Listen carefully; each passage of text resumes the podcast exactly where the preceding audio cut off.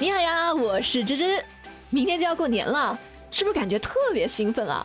芝芝在这呢，要提前祝大家新年快乐。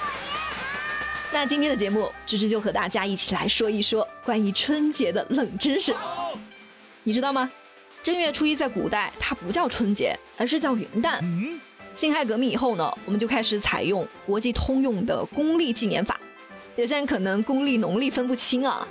简单来说，公历就是快的那个，农历呢是慢的那个。采用公历纪年法之后呢，我们就把公历的一月一号叫做元旦，农历正月初一叫春节。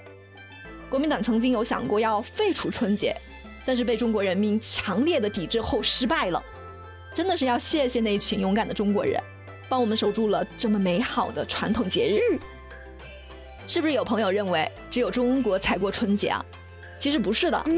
世界上除了中国之外呢，还有很多国家，像韩国啊、朝鲜、马来西亚、新加坡、毛里求斯、缅甸等等，他们都会把农历新年列为法定的假期。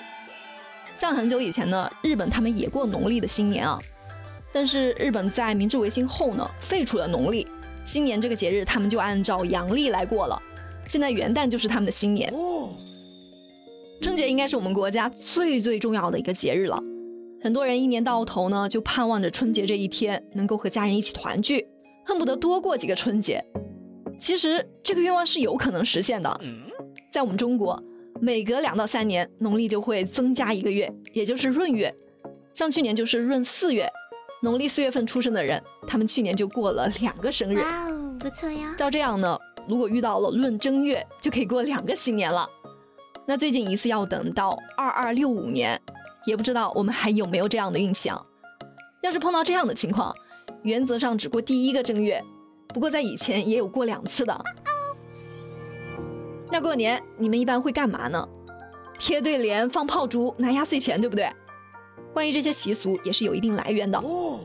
贴福字的传统由来已经很久了，但其实倒贴福字最早是在清朝的时候才出现的。相传在清朝有一位恭亲王。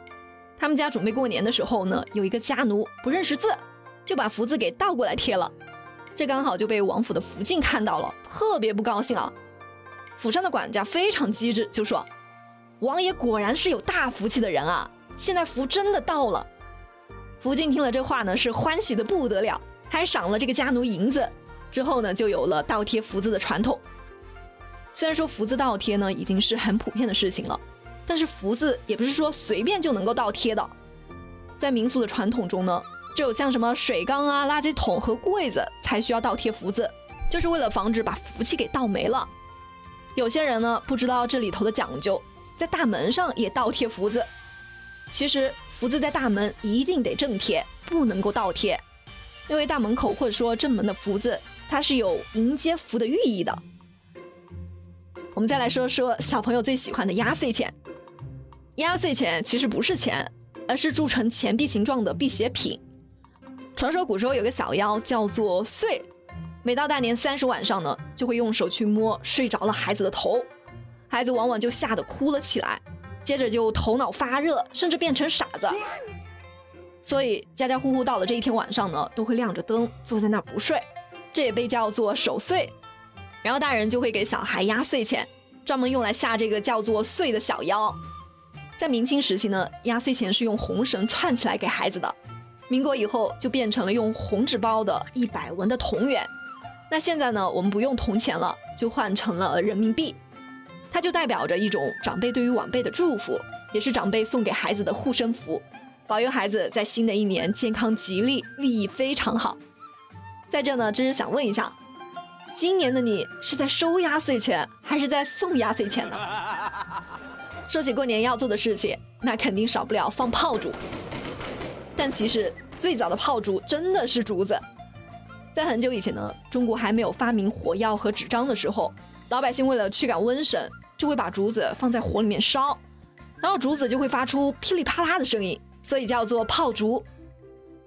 对了，大家有没有听说过正月不能剃头，剃头就死舅舅了？正月不理发，是因为《黄帝内经》里面认为。春天就应该让头发散开，然后自由自在的生长，而不是应该剪断。但是剃头死舅舅这个说法呢，确实比较迷信啊。一个人的生死怎么会由别人理发而决定呢？不过作为一个年轻人啊，我们也不要刻意的去反对这样的民俗，以免让家里的长辈不高兴。过年嘛，开心最重要。好啦，今天就和大家说到这了。祝大家在新的一年身体牛、工作牛、财运牛、爱情牛，日子一天比一天牛。